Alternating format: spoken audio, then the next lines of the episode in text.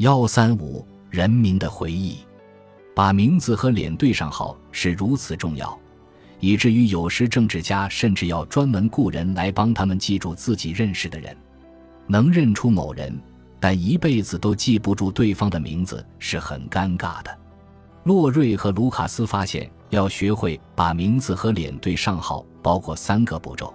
首先，记这个名字可以注意名字的发音方式，而后找一个能替代的名字或短语。比如 n t i s a v a g e 这个名字读起来像 anti-savage，就把它记成 anti-savage。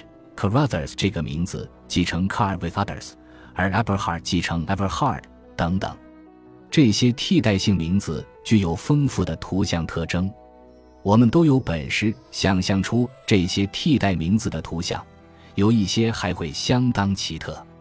第二步要找出这个面孔部的显著特征：高额头、胡须、与众不同的眼镜、鹰钩鼻、脸颊丰满、油子、酒窝等。最后一步，把替代词和脸部明显特征联系起来。因此。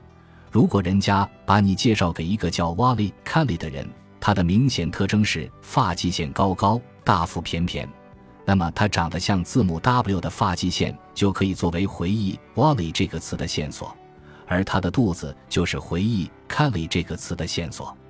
当然，你要是忘记当初自己是如何编造的，很有可能错误的把它叫成 Walter Stomach。